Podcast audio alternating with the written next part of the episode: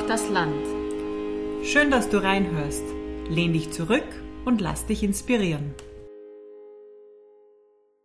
Raffaela, warst du als Kind oft im Zirkus bzw. magst du Clowns? Beides. Nein. ich war als Kind eigentlich nie im Zirkus und ich mag eigentlich keine Clowns. Aber heute haben wir eine Clownin kennengelernt. Wir haben die Marta Laschkolnik in St. Stephan im Geiltal besucht und hatten für mich bis jetzt die lustigste Folge mit Tränen in den Augen beim Lachen. Ja, total. Künstlername Martha Labil und äh, sie ist in Linz groß geworden oder hat da gelebt als Kind neben Urveranermarktgelände und beim Pflasterspektakel und wer das kennt, das ist beides irgendwie so künstlerisch angehaucht. Das war für mich dann so ein Aha-Erlebnis, völlig klar, dass man dann Clownin wird. Aber wirklich selten so gelacht, äh, obwohl das Gespräch total viel Tiefgang hatte, finde ich. Ähm, Sehr viel ernste Themen angesprochen Mhm. wurden.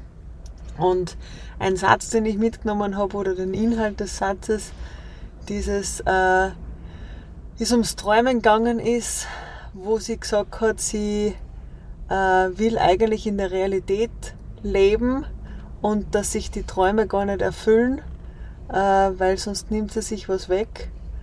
Irgendwie so in die Richtung ist es gegangen, war aber ziemlich gut. Hört sich also einfach am besten selber an. Genau, und schaut, dass da keine Kamera dabei war, Ja. weil ihre Mimik und Gestik ähm, während des Gesprächs waren einfach wunderbar. Hört's rein und lacht's ein bisschen mit uns. Ja.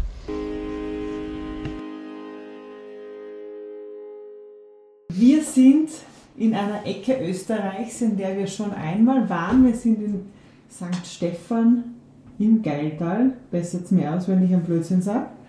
Äh, bei Marta Laschkolnik. Das stimmt. Habe ich es richtig Ja, ausgesprochen? sehr schön. Gott sei Dank. Auch Martha, La- als Martha Labid bekannt. Ähm, und wir starten unseren Podcast immer damit, dass wir den Frauen, die wir besuchen, sagen, warum wir sie mutig finden. Und ähm, du hast ja gerade selbst gesagt, dass du dich mutig findest für, dich, für das, was du hier tust. Äh, Das, was ich recherchiert habe, ist, äh, du bist zuletzt aus Wien hierher nach St. Stephan im Geiltal gezogen. Hast jetzt gerade gesagt, ganz alleine. Also du wohnst in einem ähm, Haus, das schon länger steht, beschreiben wir es mal so. Und es ist total charmant äh, hergerichtet und umbaut. Das hast du alles selbst gemacht. Ja. Und, äh, oder vieles davon. Und was wir äh, im Besonderen auch mutig finden, wir haben schon öfters Frauen gehabt, die diesen Schritt quasi zurück aufs Land oder nach, nach vorne aufs Land, also aus der Großstadt weg aufs Land zu machen, das ist schon mal mutig per se, aber das mit einem Beruf, der jetzt nicht so üblich ist. Du bist äh, Akrobatin, Comedian und Clownin äh, mit diesem Beruf quasi in schon ein Eck gehen, wo jetzt nicht der Bär steppt, oder vielleicht steppt er ja doch, wissen wir noch nicht, ähm, finde ich ziemlich mutig. Und deswegen freuen wir uns schon auf alles, was wir über dich in der nächsten Stunde erfahren werden. Schön, dass wir da sein dürfen. ja, herzlich willkommen. Um das Eis gleich zu brechen, man Yay. draußen ist es schon kalt, aber haben wir eine Schachtel mit Fragen vorbereitet. Du darfst eine ziehen Sehr und praktisch. die beantworten. Gut.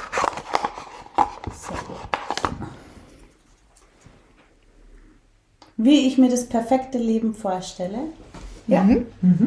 Genau, ja, das ist eh ein Grund, warum ich hier aufs Land gegangen bin. Also ich mag die Stadt und ich mag so den sozialen Austausch, aber ich glaube, dass das die Lebensqualität, die man sich schaffen kann, man ist ja selbst verantwortlich für die seelische, emotionale und überhaupt und also für diese ganze energetische äh, Reinheit oder Kraft oder so.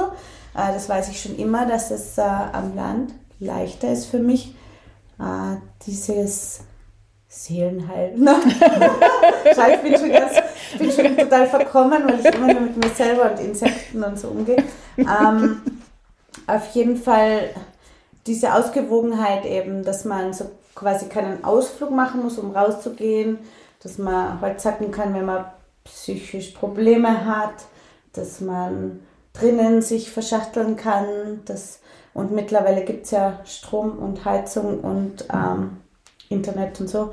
Aber das perfekte Leben ist am Land ausgewogen zwischen eben diesen künstlerischen Tätigkeiten, einem sozialen Austausch und irgendwie so auch was Gutes beitragen zu der Gemeinschaftssamleben.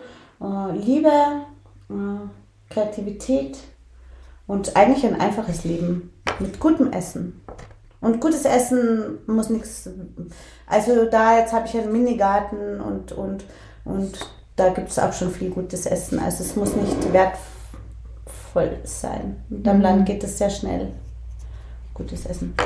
Ja. Hast du Bezug gehabt zum Land oder wie bist du aufgewachsen? Also wir ähm, bitten ja die Frauen auch immer zu, also irgendwo in ihrer Lebensgeschichte anzusetzen, zu erzählen, also wo du auch möchtest wie, welche Stationen du gehabt hast, wir tauchen oder wir haken dann ein, was uns interessiert, ja. wie, du, wie, wie du jetzt hergekommen ich bist. Ich wünsche nur aber, dass ganz vorne anfängst, weil ich gelesen habe, dass du in Linz geboren bist. Da haben wir schon zwei Wohnorte gemeinsam. Ja. Nicht nur den Rückenplatz, sondern ich war auch in Linz. Ja. ja. aber ich bin in Urfahr geboren. Uh, ja, ich bin ja, eigentlich anscheinend Müllviertlerin.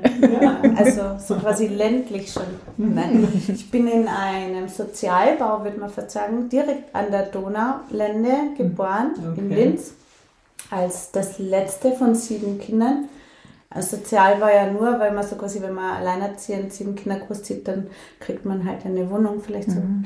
GWG oder so. Mhm. Sowas, glaube ich, war das. Mhm. Das sind so Blöcke mit Balkon direkt. Äh, Blick auf die Donau. Das heißt, ich bin aufgewachsen voll in der Stadt, aber eigentlich mit einem Riesenspielplatz. Direkt hinterm Haus war die Donaulände mit Riesenspielplatz.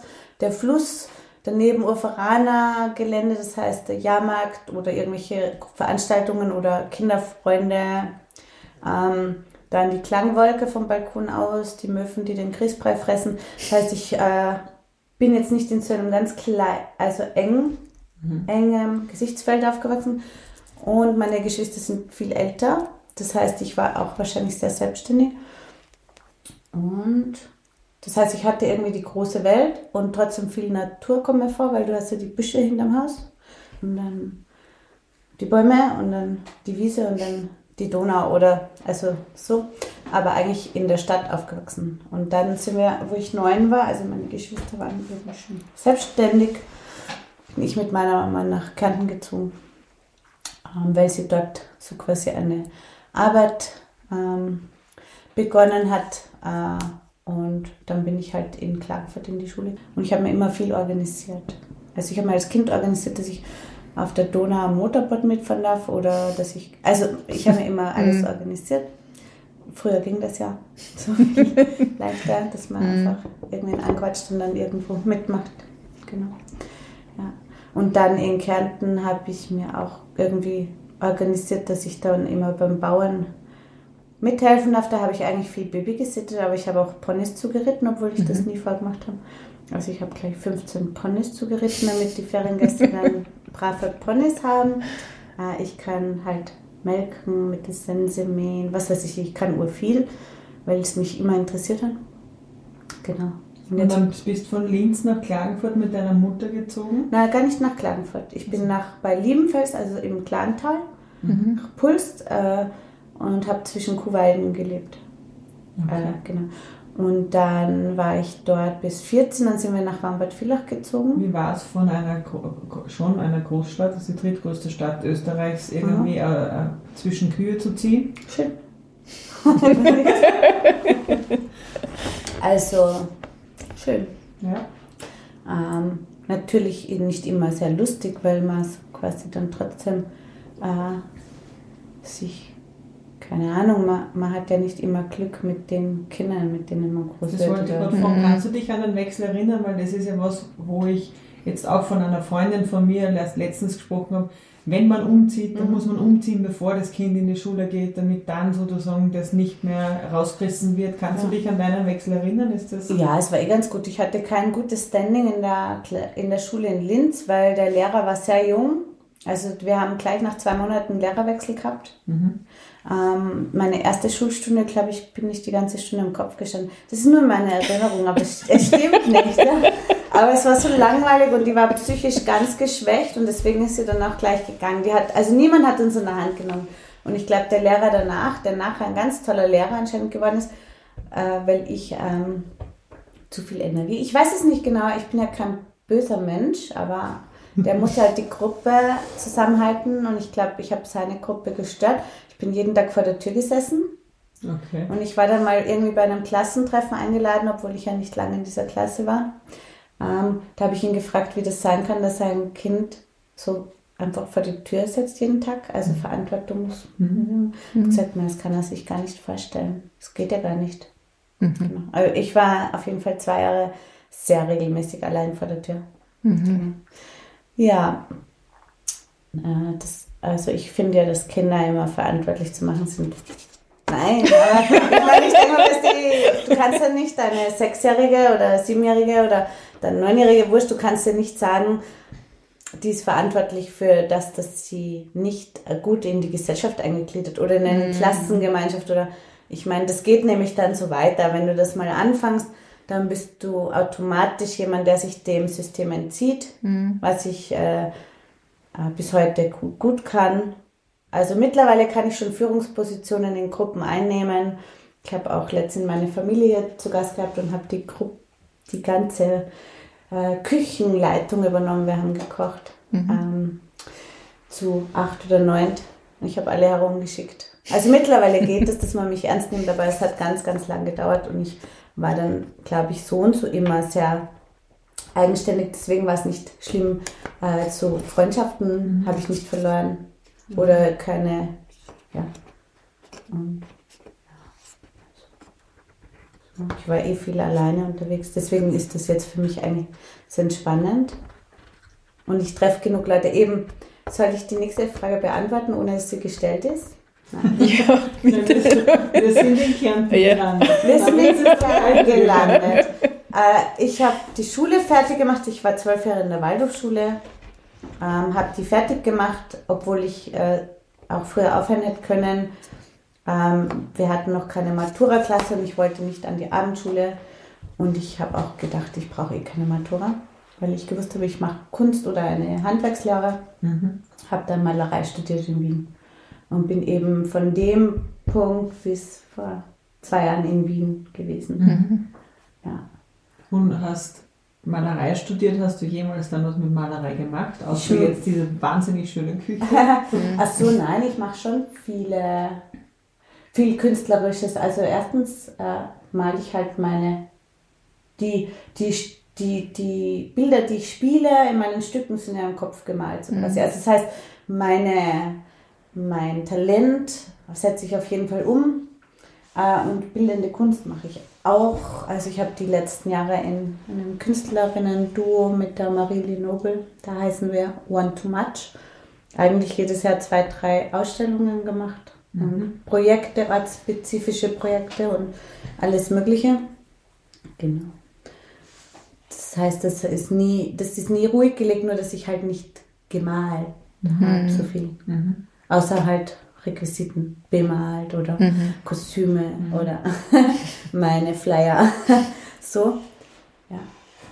Also wenn, dann ist es meistens eher so Fotografie, ähm, weil es um irgendwelche absurden Szenerien geht und Video und äh, Performance und genau. So. Und wie kommt man dann vom Malereistudium dazu, dass man Pantomimen wird, Clownin Sagt man die Dinge so? Namen? Wahrscheinlich kann man das sagen. Okay. Ja.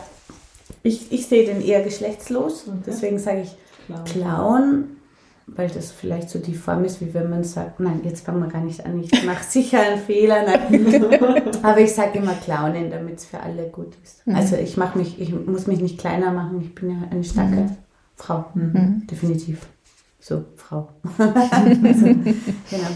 Ähm, ja, wenn man so quasi aus der, wie sagt man, aus der Unterschicht kommt. Nein, bin ich ja nicht. Also bin ich ja nicht von, vom, vom Intellektuellen her oder so, aber finanziell wahrscheinlich durch das eben viele Geschwister und eine alleinerziehende Mutter in einer Zeit, wo das auch nicht so üblich war, dass man sich da rausnimmt aus der Gesellschaft, kriegt man dann wenn der Vater auch nicht viel verdient, kriegt man dann Studienbeihilfe.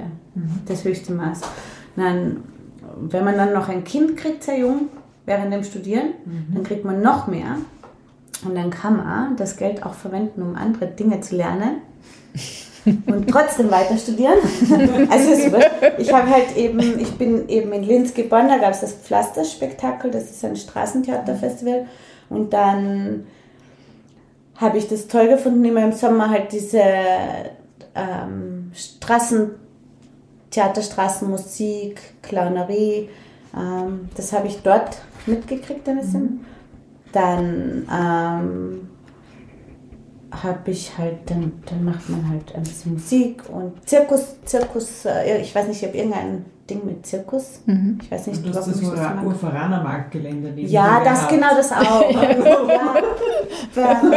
Karussell fliegen, was weiß ich. Also es gibt so viele Dinge wahrscheinlich, die das dann äh, ausmachen.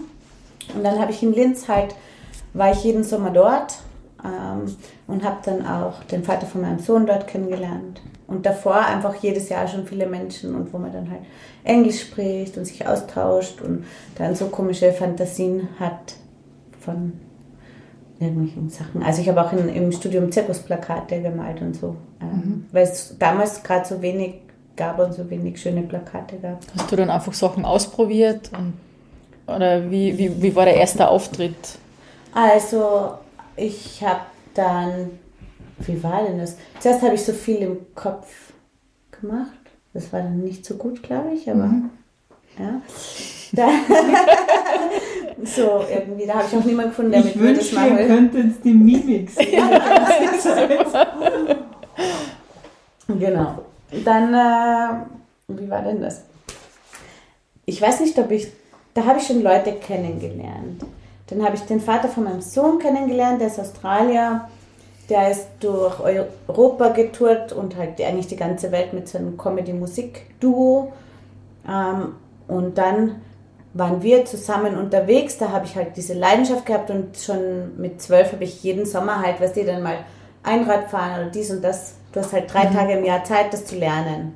Dann war noch ähm, in Klagenfurt das Jonglierfestival. Da habe ich in drei Tagen halt zum Beispiel dort Einradfahren gelernt oder halt, ich habe immer geschaut, dass ich was lerne.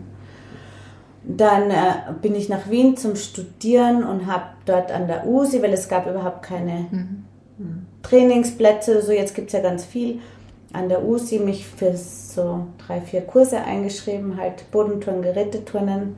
Ähm, und dann habe ich den Trend kennengelernt, den Vater von meinem Sohn, und ihn sechs Monate nicht gesehen, weil er ja zurück nach Australien geflogen ist. Und darauf hingearbeitet, dass ich ihn sehe und habe auf der Straße Musik gemacht, damit das Geld gespart für den Flug. Halt telefoniert mit Kleingeld auch, also genau fürs Telefon, glaube ich. Telefon. Ähm, immer so ein Sack Kleingeld, damit man eine Stunde telefonieren kann. klar. Ähm, und dann bin ich dorthin geflogen und ich wusste, dass er dort mit einem Zirkus auf Tour ist. Und damit ich halt nicht nur so ein Anhängsel bin, was gar nichts macht und gar nichts hat, habe ich in Wien angefangen, auf der Straße zu spielen. Und ein Ex-Freund hat dann Fotos gemacht für, von meinem ersten Auftritt, der ein vollkommener Fake-Auftritt war. Also ich habe ja nichts können. Ich habe gar nichts. Ich habe nur Sachen eingepackt und ein System mir überlegt. Ja. Es waren lauter kleine Töpfe aus Email. Und dann habe ich immer einen Topf hingestellt und eine Nummer gemacht und ja, das war dann urhoch, das war so 25 cm hoch, war auch nicht leicht zu balancieren. Ah, Keine Ahnung. Kostüm und Schminke hat sich alles ergeben aus dem, dass ich das halt wollte. Und dann war ich nur rot und weiß, gestreift und gepunktet und was weiß ich. Und dann habe ich Fotos gemacht und diese Fotos und irgendeinen Fake-Text habe ich benutzt, um dann mich zu verkaufen. Irgendwie so, glaube ich. Ja, und in Australien habe ich dann halt auch ein paar Nummern schon gemacht und so. Ich habe, glaube ich, Also du hast dich so quasi vorbereitet schon auf Australien, Genau. auf diese Zeit. ja. Ja. Also ich habe in drei Monaten äh, alleine ein Flickflack, Ronald Flickflack springen können auf jedem Untergrund. Das war halt so ein Ziel, weil vorher war ich so lätschert und konnte mich überhaupt nicht halten. Das hat viel mit Körperspannung und Ja. Bewusstsein für den Körper zu tun. So irgendwie. Ja. Und dann habe ich eben da, beim USI gab es zum Beispiel den Pavel El Hamalawi, der war als kleines Kind schon beim Zirkus. Der war, war hoch, hoch, wie sagt man, Hochleistungssportler. Mhm. Nein, der war Turner halt, mhm. der wäre auch zu den Olympischen Spielen wahrscheinlich gekommen, nur das Fluchtgefahr, ne, früher, der war aus der Slowakei. Mhm. Der wollte immer nach Amerika und hat es dann bis nach Wien geschafft und hat dort dann so wie im Burgtheater und so und dann der Opa halt mhm. als Akrobat Sachen gemacht. Und hat dann am Usi unterrichtet und der hat die ganzen Anfänger, weil er so geduldig ist oder so genau ist mit den Bewegungen und der hat das richtig gut können, halt jemandem was beizubringen. Und der Andi, ich weiß nicht, wie der Andi heißt, der hat das Ganze geleitet, dieses Turnen am Usi. Der hat zu mir gesagt, ah, ich zeige jetzt deinen Lehrer. Mhm. Weil er hat, also manchmal hat man Glück, dann weiß jemand, ah, die ist so mhm. drauf und die braucht den. Mhm. Und dann hat man halt einen tollen Lehrer und kann halt ganz schnell irgendwas lernen. Genau.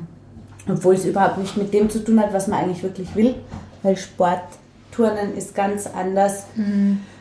Äh, irgendwie, also ich, wenn du dann irgendwie 50 Mal einen Vorwärtssalto machen musst, weil halt das dieser Unterricht ist, und du dir denkst, aber ich liebe meine Knie, also irgendwie dann dich wegschleißt und dann zum Bahn gehst, wo mhm. eigentlich Männer trainiert haben, jetzt trainieren dort auch Frauen. Ich glaube vielleicht, weil ich dort. also weißt du, so irgendwie dann. Das ist halt immer irgendwie dasselbe. Jetzt mittlerweile gibt es ja viel, viel mehr. Jetzt gibt es ja Akrobatikkurse und ich weiß nicht was. Und mittlerweile gibt es in Wien sicher vier, fünf verschiedene Gruppen, wo es Zirkustrainings gibt und es gibt jeden Tag ein bis zwei Hallen oder Möglichkeiten, mhm. wo du alles Mögliche trainieren kannst. Und Gibt es da, so, da so eine Community oder Mittlerweile so? schon, ja. Es gibt sogar eine Zirkushalle, die aus Privatkrediten jetzt neu gebaut wird, mhm. wo man halt für 30 Euro im Monat trainieren kann. Mhm. Und früher, wo ich das machen wollte, habe ich halt im Prater einen Baum gesucht mit einem schönen Ast, dass ich meinen Trapez aufhängen kann. Mhm. Und dann brauchst du zwei Stunden, bis das Trapez hängt und dann bist du müde und gehst wieder heim. So, also das war jetzt nicht besonders. Ja, genau. Und gibt es eine Ausbildung zum Clown oder ich weiß nicht wie, oder entwickelt sich das von einem selber heraus? Wie, ich kann man das mhm. nicht, gerade nicht so vorstellen, wie, wie man das macht. Also ich mache ja eh nicht so also jetzt mittlerweile gibt es ja gar nicht mehr so dieses Bild vom ganz klassischen Clown, glaube ich, mhm. Gott sei Dank, ähm, dass das ein bisschen geöffnet ist. Ähm, es gibt, glaube ich, viele verschiedene Ausbildungen in Österreich, jetzt nicht so, glaube ich nicht so. Es gibt in Österreich die Roten Nasen, die haben für die, die dort arbeiten, zum Beispiel organisieren sie viele Workshops und die haben, glaube ich, mittlerweile auch eine Schule des Lachens oder was weiß ich, mhm. was ich. Mhm. Beschäftige mich damit nicht so mhm. viel. Ähm, nicht weil ich arrogant bin, aber ich, ich, ich habe einen speziellen Zugang, glaube ich, zur Clownerie. Die finde ich sehr authentisch für das, was der Clown für mich bedeutet. Aber es sind nicht so viele, die das so, so machen gleich. Äh, das habe ich irgendwie selbst äh, mir so ja, angeeignet. Ähm, und natürlich diese Klischees, dass es da ums Scheitern vor anderen Leuten oder diese Sachen, das stimmt schon irgendwie wahrscheinlich. Aber ähm, das, was ich wollte es nie irgendwo lernen, weil ich gedacht habe, dann verlerne ich es gleich, weil ich das als sehr persönliches und wertvolles Ding sehe. Und eigentlich besteht mein Ding hauptsächlich aus Chaos wahrscheinlich. Chaos mit Energie.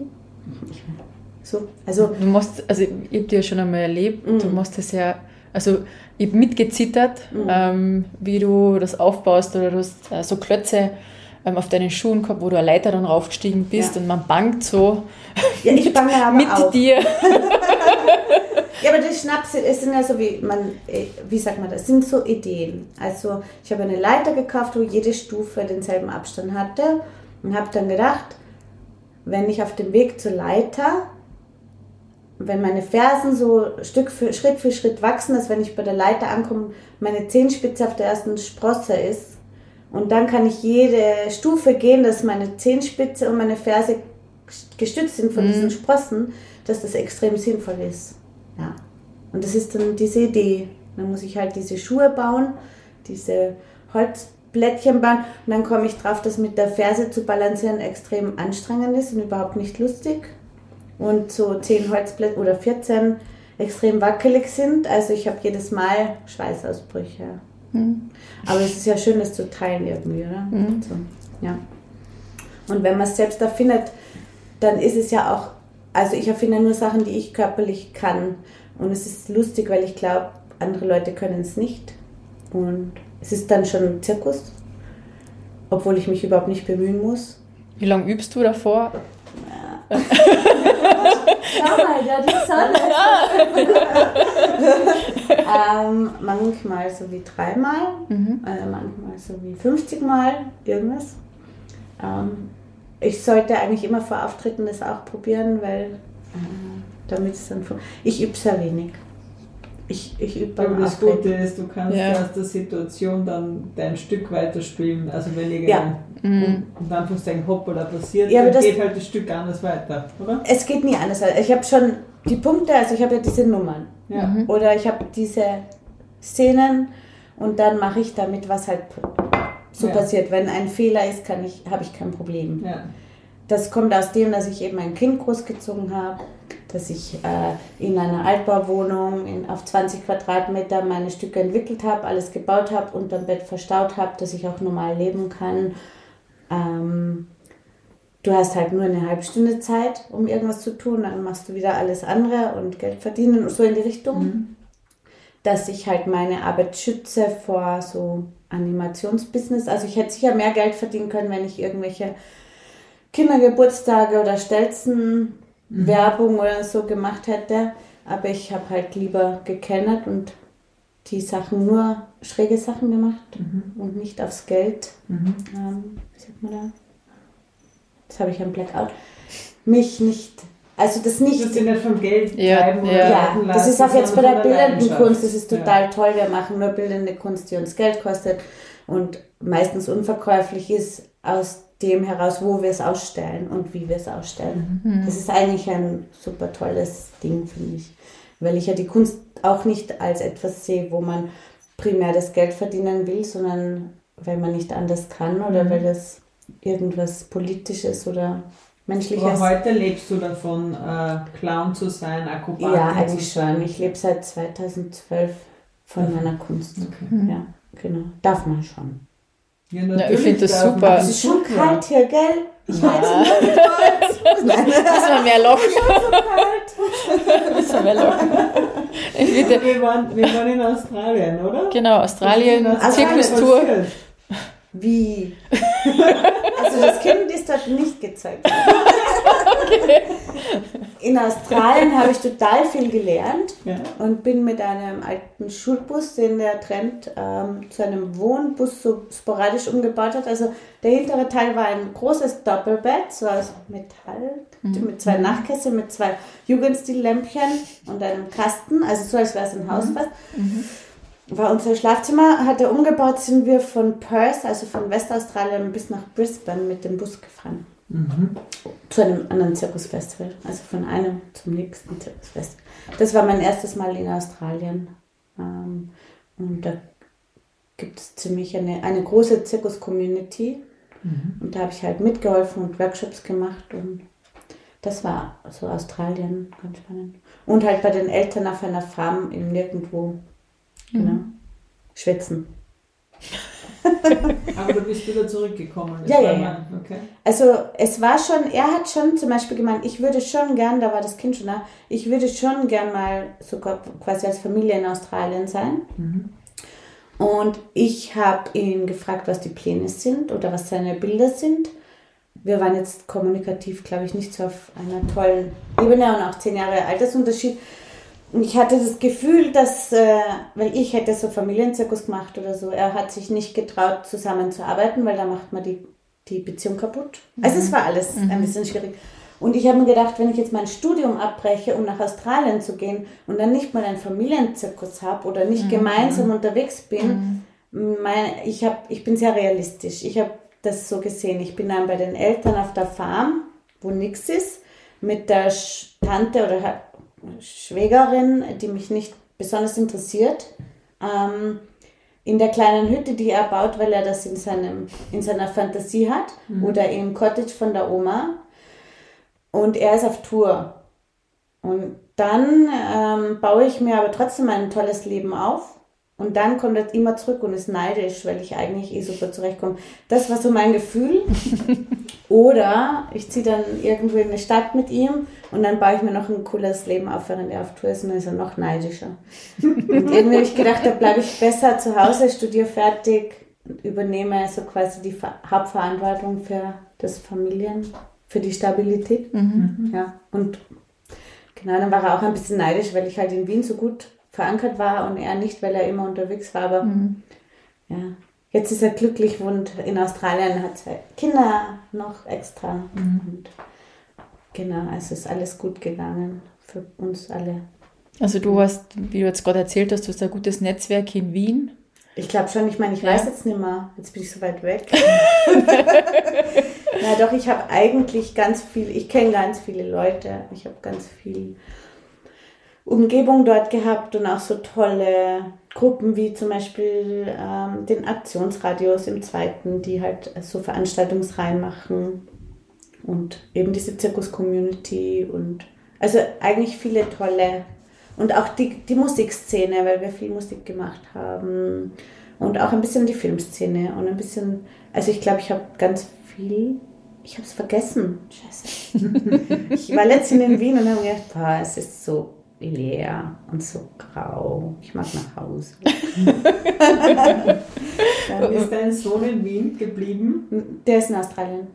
Ah, okay. Den habe ich leider seit drei Jahren nicht gesehen, weil da, da wollte er gerade nach Wien ziehen. Der ist 21 fast. Mhm. Und wollte äh, seinen Stellungstermin wahrnehmen und dann zum Zivildienst. Mhm. Und dann war der Lockdown. Und dann mhm. habe ich gesagt, das lohnt sich jetzt nicht. Mhm. Genau. Und jetzt macht, da hat er die Abendschule in Australien fertig und macht aber noch irgendwelche Kurse. Wie, wie kam dann der Entschluss, dass du nach Kärnten gehst? Naja, ich hatte keine Partnerschaft, kein Kind in Wien. Also der wäre auch schon alt genug gewesen, dass ich weggehen kann. Und ich habe schon jahrelang darauf gewartet, bis ich endlich mal weg kann. Mhm. Ich, ich wollte ja mit seinem Vater, wir hätten beide gern, wären wir gern aufs Land gezogen habe ich gedacht, aber wenn man getrennt ist, zieht man nicht ins selbe Dorf. Mhm. Aber wenn man ein Kind hat, sollte man ins selbe Dorf ziehen. Mhm. Also ich bin immer in der Stadt geblieben, um, um die Sache so gut wie möglich zu umrahmen. Ja. Und jetzt bin ich dann lustigerweise ins Geitheld gezogen, wo ich nie war. Aber ich finde es sehr schön. Also es ist echt, ich bin jeden mhm. Tag ein bisschen begeistert. So. Wie bist du aufs Haus aufmerksam worden? Mhm. Oder also, die, die Region? Über Facebook habe ich gefragt, wer ein Haus zu vermieten hat. Und die Birgit Bachmann hat gesagt, da gibt es einen, der will an eine Künstlerin ein Haus vermieten. Und das war so, weil dieses Haus ist schwer zu vermieten in dieser Einöde. Und jemand, der sammelt Kunst, der Vermieter, der Besitzer. Und jemand hat gesagt, ähm, such dir doch Künstler oder Künstlerin, die können so leben, die wollen das. Die finden es toll. Ja. Und eben die Reli, die hier gewohnt hat, die war wohl eine sehr sympathische Frau. Und die hat hier alleine gelebt. Und der Besitzer ist eben in dem Haus geboren, war nicht lange hier. Und die, die Atmosphäre ist sehr, sehr positiv, finde ich. Oder ich hatte mhm. noch nie einen Moment Angst. Und die Räume sind ja so wie Altbau. Also es ist ja eigentlich eh wie... Die sind eh sehr hoch eigentlich für ja, Bau, was sagen die, Bauernhaus. So wie Wiener ja. wohnen. Also es mhm. hat große Fenster, doppel, also zugige, doppelflügelige Fenster. Wenn man rausschaut, sieht man halt nicht so ein Haus. Aber es ist eigentlich wie eine Altbauwohnung in Wien. Bis auf, dass ich mit Holz heize und keine Badewanne mehr habt oder so. Also es ist ja ein bisschen ländlicher. Ja. Magst du mal beschreiben, wie die Wände sind in den Räumen, in denen wir gerade sind? Oh. Weil die sind wunderschön. Also jetzt sind wir in der Küche, die ist, äh, eine Wand ist eigentlich fast wie unter der Erde, also der Hang fängt da irgendwie auf zwei Meter an. Mhm. Und ähm, das ist ein wahrscheinlich der, so eher die dunklere Ecke, mhm. was aber in der Realität des Hauses sehr, sehr ähm, clever gebaut. Also von dem, wie die Sonne da geht und wie Feuchtigkeit und irgendwie ist es sehr toll. Auf jeden Fall habe ich gedacht, damit es atmen kann, muss ich ja jetzt die Dispersionsfarbe, die irgendwer mal draufkesselt hat, runterholen, damit Mineralfarbe hält. Und habe da angefangen und habe dann entdeckt, ich glaube, 15 Schichten Walzenmuster, äh, wo immer nur kleine Teile gehalten haben und, und unter anderem auch zwei Bordüren, so Walzenbordüren, die fast ausschauen, also es schaut fast aus wie, ich weiß nicht, es könnte teilweise auch irgendwie altgriechisch irgendwas sein oder mhm. dann, es kann auch irgendeine Kirche sein. Ja.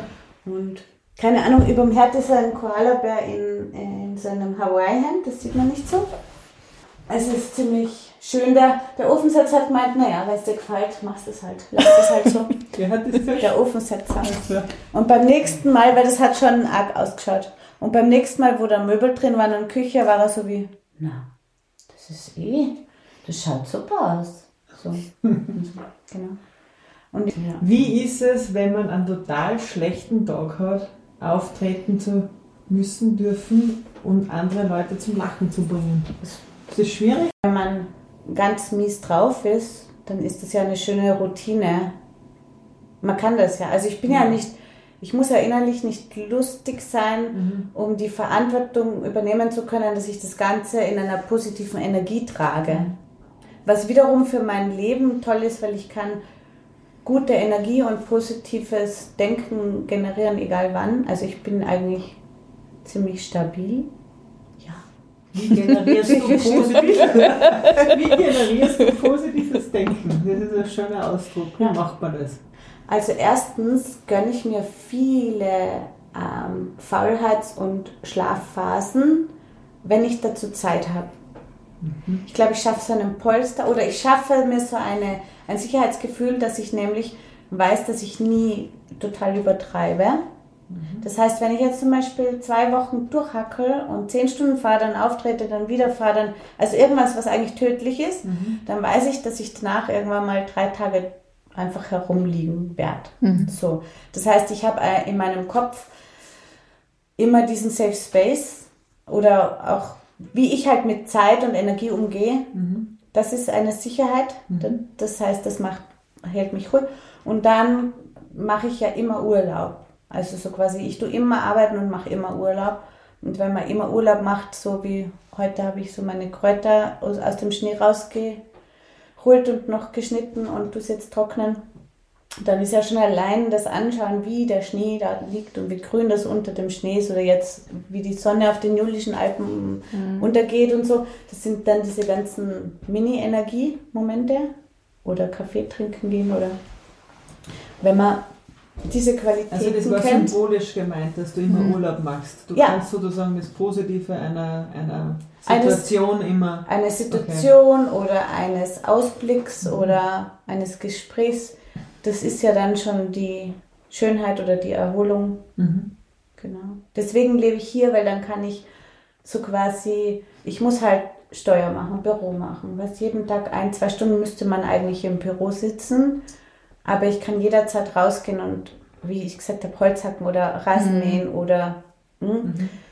Und das ist ein super Ausgleich. Das heißt, ich kann, ich weiß, dass ich immer wegkomme von diesem ah, sch schwierigen, schlimmen, mhm. ähm, anspruchsvollen Leben. Mhm. Genau. Hast du da so quasi wie Saisonen, wo jetzt viel los ist, ja. so im Sommer, ja. im Winter weniger? Ist, mhm. ja. Also ich habe meine meisten äh, Engagements von März bis November, weil mhm. ich mache eigentlich überhaupt keine Firmen-Events oder so Sachen. Also auch nicht Fasching, Weihnachten, Neujahr oder so. Und im Kommen Winter, Anfragen für das? Nein, nein eigentlich nicht. Mhm. Also privat gibt es manchmal Sachen und ich spiele nur Geburtstage, wenn so quasi Leute wissen, wer ich bin, was mhm. ich tue und wirklich sagen, das würde das würde meinen Geburtstag oder unsere Hochzeit bereichern. Also ich habe zum Beispiel eine Familie, irgendwie glaube ich, da habe ich das voll unterstützt, dass diese ganzen verschiedenen Individuen, weil es die Familie, die dann nur abhängen und vielleicht irgendwann mal schweigen oder nur mhm. mehr essen oder nur mehr trinken, dass die immer wieder so verwirrt sind oder so. Die haben sich das halt gewünscht, dass ich da ein bisschen Unfrieden im Positiven reinbringe. Mhm. Und die sind mir, glaube ich, noch immer dankbar. Weil ich habe die Kinder unterhalten, ich habe die Eltern verwirrt, ich habe die Generationen vernetzt, aber ich habe sie ja nicht verwirrt, dass es wirklich verwirrend ist, mhm. sondern halt so ein bisschen immer rausholen aus ja, dem Alltag. Und, Und, und da habe ich ihre Hochzeit, glaube ich, super bereichert und dann mache ich das schon. Genau. Aber die wussten, dass ich das machen werde. So. Und sonst mache ich einfach für Kulturvereine oder Festivals. Und ich weiß nicht, warum die im Winter nichts haben. Ist viel Outdoor oder? Es ist viel Indoor. Also. ja, ich weiß nicht. Und Sommer ist ja eigentlich so Theaterbause, aber ja. Festivalzeit. Genau. Ja. Ja, und ich, und ich tue mir nichts organisieren. Also die melden sich und ich. Also kommt das, zu. kommen also die Aufträge ja. auf dich zu? Ja, oder? genau. Ja.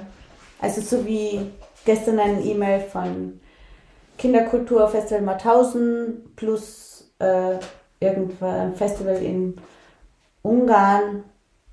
Ja, dann schaut mal, dass, dass sich was sich ergibt. Und ich will eh nicht irgendwo sein, wo man mich nicht wirklich will.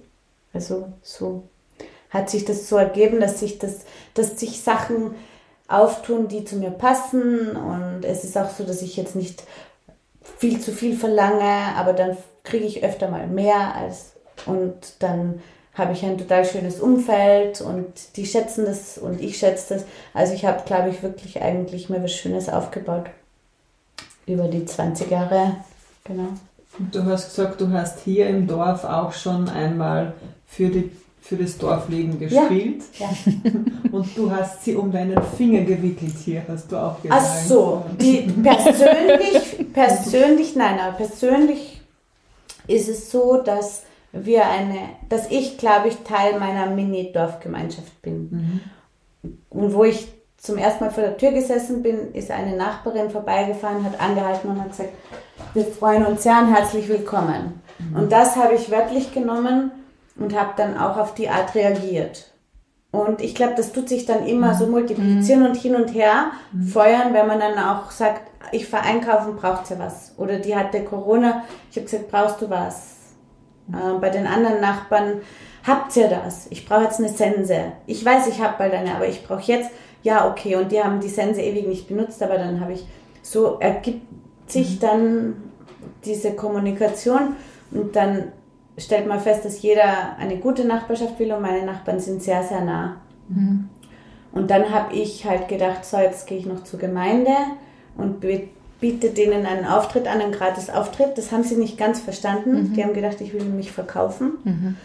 Der Bürgermeister, als sie hat ein Gespräch mit dem Bürgermeister, hat dann irgendwie gesagt, na, am Familiengesundheitstag wäre das gut. Und ich habe mir gedacht, nein, ich will ja an einem Tag, wo ich, wo ich der mhm. Mittelpunkt bin, ja. aber wo ich so quasi auch meine älteren Nachbarn einladen kann, obwohl es ein Familienstück, mhm. Kinderstück, also obwohl die vielleicht denken, ah, Clown-Theater, ja, ja, mhm. so. Und dann hat dann hat sich das irgendwie schon rauskristallisiert, die haben das verstanden. Dann habe ich eben beim Familiengesundheitstag wurde ich engagiert mhm. und dann habe ich noch meinen Termin äh, fixiert. Dann habe ich geschaut, dass der Elternverein Kuchen und Kaffee, also dass die Stimmung irgendwie schön mhm. ist. Und dann habe ich noch gesagt, ich möchte aber das Spenden. Äh, habt ihr eine Spendenbox? Und mhm. sie so, ja, ja, ja. Ähm, da können wir sammeln. Und ich sage, na, aber für was können wir denn sammeln? Mhm. Und dann war sie wieder irgendwie verwirrt weil sie gedacht hat, ich möchte halt für mich sammeln. So. Mhm. Genau, am Ende hat halt der Elternverein das, die Spenden bekommen und es waren so 60, 70 Leute da. Mhm. Eigentlich ziemlich toll, mhm, für das, dass ich ganz neu bin. Und eben was toll ist, auch meine Nachbarn, mhm. die eigentlich die ganze Zeit nie draußen waren wegen Corona, mhm. waren da. Und auch zum Beispiel einer aus dem Gemeinderat, wo ich gedacht habe, komisch, dass der sich das anschaut. Mhm. Der hat auch gelacht. Also und meine andere Nachbarin ist vorbeigefahren mal und hat gesagt, gell, die Gehalttaler bringst du nicht so leicht zum Lachen. Oder irgendwie sowas, ja. Also. Wie reagieren äh, generell Menschen darauf, wenn du sagst, du arbeitest als Clown? Weiß nicht. Habe ich vergessen. naja, früher war es so, da haben sie gesagt, ja, ich bin ja auch Clown. Also so, dann triffst du zum Beispiel irgendwelche Persönlichkeiten aus Kunst und Kultur, ganz bekannte Leute ja. und die deren Reaktion ist fast überheblich, die sagen, ja, ich bin ja auch ein Clown. Mhm. So quasi. Oder dann ist dieses äh, Polit-Clown oder dann ist dieses Klischee-Clown oder dann mhm. ist das Kasperl-Clown. Mhm. Also es war früher nicht so lustig, mittlerweile ist es so wie, aha, okay, ah toll, mal schön. Also es ist, mhm. oder hat das damit zu tun, dass ich so erwachsen bin? Weiß nicht. Hier haben sie ja gewusst, dass ich Künstlerin bin. die Künstlerin.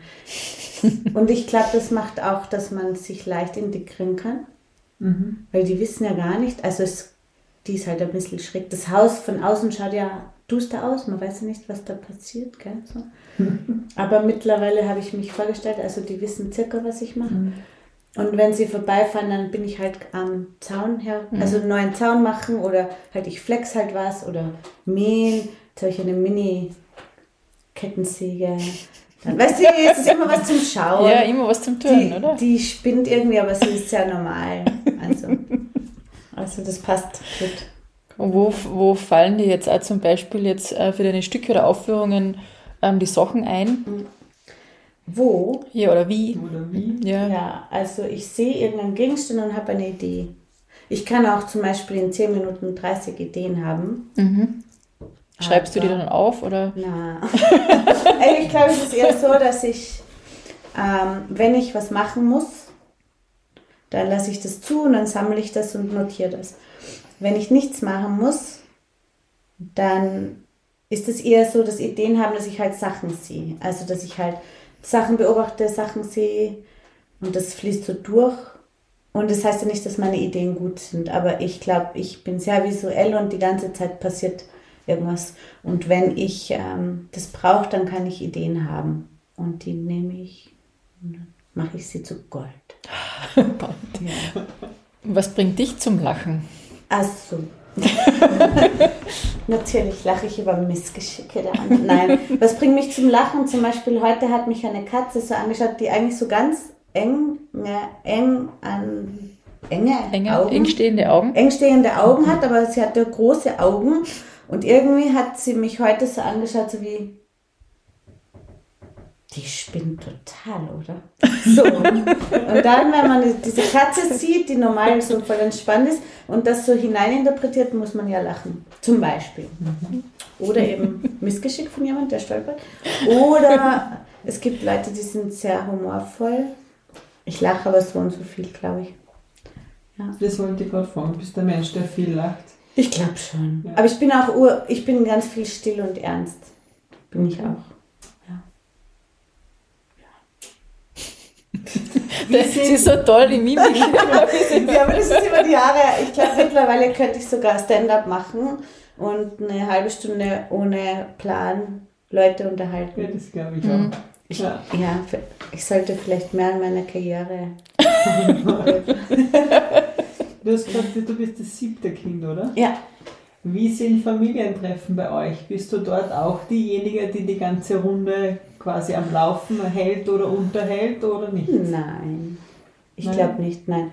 Also wir sind alle ganz unterschiedlich. Ich bin halt die Jüngste, das heißt, ähm, ich war halt früher, glaube ich, immer von der Energie anders vielleicht noch. Weißt du, wenn du dann noch das Kind bist und die sind schon erwachsen. Mhm. Also das sind sieben Jahre Unterschied. Und ähm, nein, ich habe, die haben alle irgendwie, glaube ich, einen guten Humor und sind in ihrer Art an bestimmten Ecken exzentrisch wahrscheinlich. Also oder oder ich glaube, meine Geschwister, wenn sie nicht meine Geschwister wären, hätte ich ja vielleicht nicht kennengelernt, weil wir so unterschiedlich sind. Und dann bin ich total überrascht, manchmal was für Qualitäten, Personen. Also es ist ja so, wie wenn wir uns jetzt auf der Straße treffen und dann ist man überrascht, dass die Person vielleicht ganz anders ist, als man sie eingeschätzt hat, an manchen Ecken. Ne? Und bei meinen Geschwistern ist das auch, dass mein Bruder zum Beispiel setzt sich da ans Klavier und spielt halt Klavier. Der kann nicht Klavier spielen. Aber der ist, wenn der jetzt Comedian geworden wäre, wäre der, der kann, glaube ich, super Stimmen nachahmen. Und der hat auch halt so spontan so eine enter äh, unterhaltsame Energie, kommt mir vor. Gell? Und ja, ich glaube, das wechselt sich dann ab, wer wen unterhält. Ja. Ich habe geheilt. Sie haben mich mal genannt, äh, ein paar Jahre, glaube ich, öfter Ja, aber. Weil ich immer, ich glaube, ich habe immer gesagt, darf ich auch mal was sagen? Oder immer dazwischen geredet. Oder immer Ja, aber gesagt. Ich glaube, weil ich die Kleinste war. Ja. Vielleicht bin ich deswegen Clown, weil ich sehr dann ernst genommen werden wollte, aber Schwierigkeiten hatte, mich ernst genommen zu Das fühlen. wollte ich schon nachfragen. Ja. Ja. Du sagen, dieser Beruf etwas mit dieser Rolle des siebten Kindes, das auch Nicht unbedingt das siebte Kind, aber auch in der Gesellschaft, wenn man so, ich glaube, als jüngstes Kind hat man auch oft ähm, so eine Rolle, glaube ich, dass man ganz viele Dinge ausgleicht oder ganz viele Sachen an einem vorbeilaufen mhm. und man checkt es gar nicht. Also ich habe immer gedacht, ich bin super zufrieden, meine Familie ist super, super entspannt und toll und allen geht's gut. Und dann wird man erwachsen und kommt irgendwann drauf, scheiße, meine Familie ist genauso belastet wie alle Familien. Also, weißt du, so jeder mhm. hat seine Geschichte, jeder hat seine Themen, jeder hat Dinge erlebt. Und ich habe das, glaube ich, jahrelang unterdrückt oder verdrängt, weil ich dachte, uns geht es allen so toll. Oder irgendwie so. Und dann plötzlich läuft halt ganz viel vielleicht durch einen, während die anderen schon jahrelang ihre Geschichte aufarbeiten. Mhm. Und ich, ich weiß nicht, ob das oft die kleinsten, also die jüngsten Geschwister haben, dass sie viel übernehmen von diesem. Aber Familien. es ist ja, glaube ich, auch wenn man Kind ist, wenn man so zurückdenkt, ist das alles dann immer so schön und einfach gewesen. Man ist dann, glaube ich, auch ein bisschen in seiner Welt. Ja, eh. Und erst dann, wenn man älter wird. Ja, aber stell dir vor, du hast sechs Geschwister, ja. die zusammenlegen und dir ein richtiges Weihnachtsgeschenk kaufen. Mhm. Weißt, mhm. zack, CD-Spieler. Oder Puppenhaus mit elektrischem Licht oder so. Und äh, deine Schwester mit dir eine Woche wandern geht und Abenteuerding macht und sagt, ne, Wasser kriegst du überall, du musst nur fragen. Also Wasser ist so quasi ein, dass man Wasser kriegt, ist in Österreich ein Recht. Also du läutest an und mhm. sagst, können Sie mir die Flasche auffüllen. Also da lernt man was fürs Leben, mhm. weil die schon halt im Leben stehen. Und irgendwann kommt man drauf, es stimmt ja gar nicht alles, was die mir erzählt haben. Mhm. Aber ich, ich denke noch immer, ich kann damit noch immer, ich nehme es noch immer für Realität. Also wenn die Schwester sagt, kannst du die Träume aussuchen, suchst du die Farbe aus, das Thema, damit ich halt Ruhe geben vielleicht oder gut schlafen kann, ne? Mhm. Das sind so Tricks. Und ich kann das halt jetzt ich kann mir halt, ich glaube, ich kann meine Träume gut kontrollieren. Mhm. Ich habe mir das halt eingebildet. So, also es ist schon toll, so viele Geschwister und so viel Umgebung und so viel Information zu haben. Ja, genau. Was ist ein Traum, den du dir selbst noch erfüllen möchtest? Yay! Ein Traum. Ach, das ist schwierig zu sagen, weil ich ähm, bin drauf gekommen, dass es eigentlich ziemlich toll ist, wenn man die Träume nicht erfüllt, aber die Träume hat. Ähm, weil das Erfüllen bringt ja auch immer, da, wenn man etwas erfüllt, schneidet man sich ganz viel an anderen Ecken ab. Und ich bin eigentlich eher dafür, dass ich im Leben stehe, in dem realistischen Leben, was ich habe. Mhm. Und dann kann man die Träume halt nicht erfüllen. Also ich mag zum Beispiel keine Riesenkarriere, weil dann müsste ich irgendwo auf der Welt rumflitzen und mein Leben vernachlässigen mhm. irgendwie. Ich bin nicht beim, also mein Körper ist halbwegs intakt, weil ich wahrscheinlich nicht Leistungssportlerin oder Zirkusartistin geworden bin, aber ich habe trotzdem diesen Traum. Das heißt, ich äh, werde mir jetzt mit einem Freund wahrscheinlich ein Outdoor-Rig bauen, dass ich da im Garten einen Trapez aufhängen kann, was komplett unsinnig ist, weil ich eigentlich zu alt bin und ich zu faul bin. Also ich sollte ja jetzt in der Naturlade gerade trainieren, alleine, für nichts. also diese Träume, die sind nicht so wirklich definiert. Mhm. Ähm, ein, also ich glaube, ein Traum, aber das ist manchmal eh, geht manchmal eh in Erfüllung, ist dieses Partnerschaftliche vielleicht, dass man Sachen teilen kann. Mhm und dass es einen Sinn macht. Ich glaube, das sind so realistische Träume. Dass ich selbstständig mich erhalten kann, solange ich jetzt nicht ein Bein verliere oder so, funktioniert eh. Das heißt, weiß nicht. Ach so, natürlich. Was, was sind denn Träume? Ist es das auch, dass der Weltfrieden hergestellt wird oder so? äh. Ja, das wäre schon schön, wenn es wieder ein bisschen mhm. sich entspannt. Äh, Genau. Ich habe nicht wirklich viele Träume. Ja. Du hast schon einige ja, aufgezählt. Ja, ich ja. So, aber ich tue täglich, dafür tue ich täglich ganz viele Sachen verwirklichen. Ja, so das ist ja ganz toll. Ja. Ich finde das sehr schön, dass du das sagst, dass man eben sich nicht alle Träume erfüllen soll. Ja. Weil das hat mir meine Mama einmal ähm, geschrieben. Ähm, sie wünscht mir, dass ich ähm, meine Ziele erreiche, aber mhm. nicht jeden Traum erfülle, weil sonst habe ich ähm, keinen Grund weiterzumachen. Ja. Das finde ich eigentlich sehr schön. Ja, den erst- Gedanken. Ich glaube erstens das, dass du dann keinen Grund hast und du musst ja auch die Verantwortung übernehmen für das, was du dir da erfüllen willst. Und wenn du jetzt ein großes Gestüt haben willst oder eine Firma oder irgendwelche Erfolge, dann musst du, keine Ahnung, wenn ich jetzt zum Beispiel oh, irgendwelche Förderungen ansuche, dann bin ich am Ende die, die die Stücke schreibt und die Leute rumschickt und die Leute gut bezahlen muss und selber eigentlich wahrscheinlich plötzlich Veranstalterin bin und keine Künstlerin mehr. Also will ich keine tolle Förderung. Und wenn ich jetzt bei Cirque du Soleil arbeite, was ich sonst nicht will, dann wird meine Figur vielleicht genommen und meine Energie und dadurch getan und dann muss ich das 5000 Mal spielen und was bin ich dann? Also so irgendwie. Das sind halt diese Konsequenzen und deswegen habe ich diese Träume bin ich froh, dass ich diese Träume nicht habe, ja. Und dann habe ich plötzlich, äh, sind meine Träume in Erfüllung gegangen. Ich wusste nicht, dass die das sind. Also ich, de- wenn man den Vorhang da wegmacht und die Abendsonne auf den Julischen Alpen sieht, ist das ein Traum, der in Erfüllung geht. Aber ich mag Berge ja gar nicht so sehr. Weißt du, sehr lustig, ne? Also so, ja, es gibt so viele Träume, die sich erfüllen und dann weiß man, dass das ein Traum war. Ja. Ist ein bisschen kalt hier, gell? Na, die Stunde ist ja schon wieder sehr Ja. schnell Ja. vergangen. Und ähm, damit wir jetzt noch ein bisschen mehr Zeit und später zum Lachen haben, kommen wir zum letzten Programmpunkt Ja, was muss ich jetzt des Podcasts.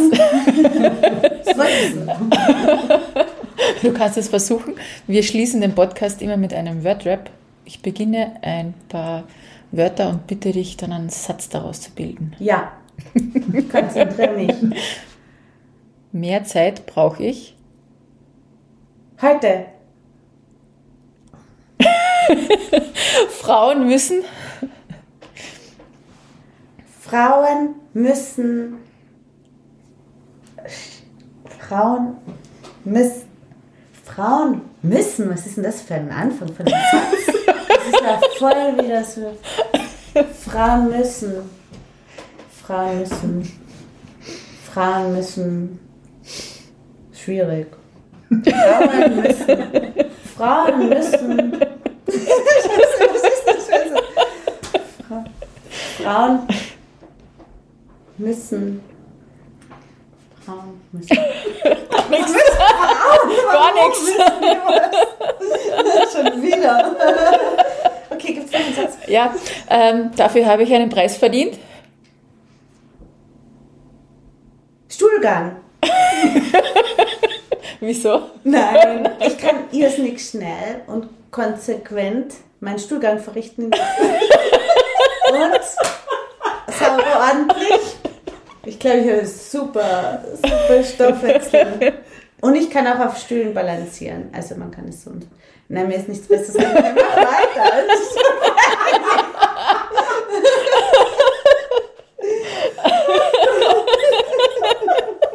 Ich wollte nicht wieder so langsam sein wie bei Frauen. Frauen müssen Maibaum klettern. Nein, was, ich weiß nicht, was Frauen müssen. So. Ah, Frauen müssen. Bitte weiter. Ja, mein Lebensmotto lautet, Warte mal. Mein Lebensmotto lautet Let it flow. Nein, das mache ich nicht. Es ist, was es ist. Nein. Ja, sowas. Nein, mein Lebensmotto lautet, ich glaube, mutig und offen und neugierig bleiben. Genau. Und bis mindestens 60 auf Bäume klettern. Sehr schön. Ist es alles? Ja, du bist entlassen. Danke für unsere Tränen in den Augen. Aber kannst du nicht noch eine, einen Satz stellen, wo der dann leicht zu beantworten ist und voll fließend, der mir entspricht? Mm, Darauf würde ich nie verzichten. Ja. Lachen? Hm? Super, danke. Danke fürs Dasein dürfen. Danke. Na, danke auch fürs Kommen. Super. Kling.